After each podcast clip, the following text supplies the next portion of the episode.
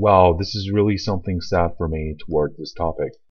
First, I would like to invite my friend for dinner and tell her everything's going to be okay. We should have faith and confidence to overcome this problem. Second, I will go with her to visit her family member and show my support and care with a nice gift. Probably a card with my words or a bunch of flowers.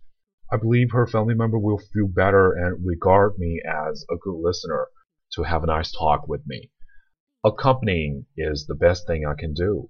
Meanwhile, I think I will I will be happy to find possible treatment so as to minimize the harm.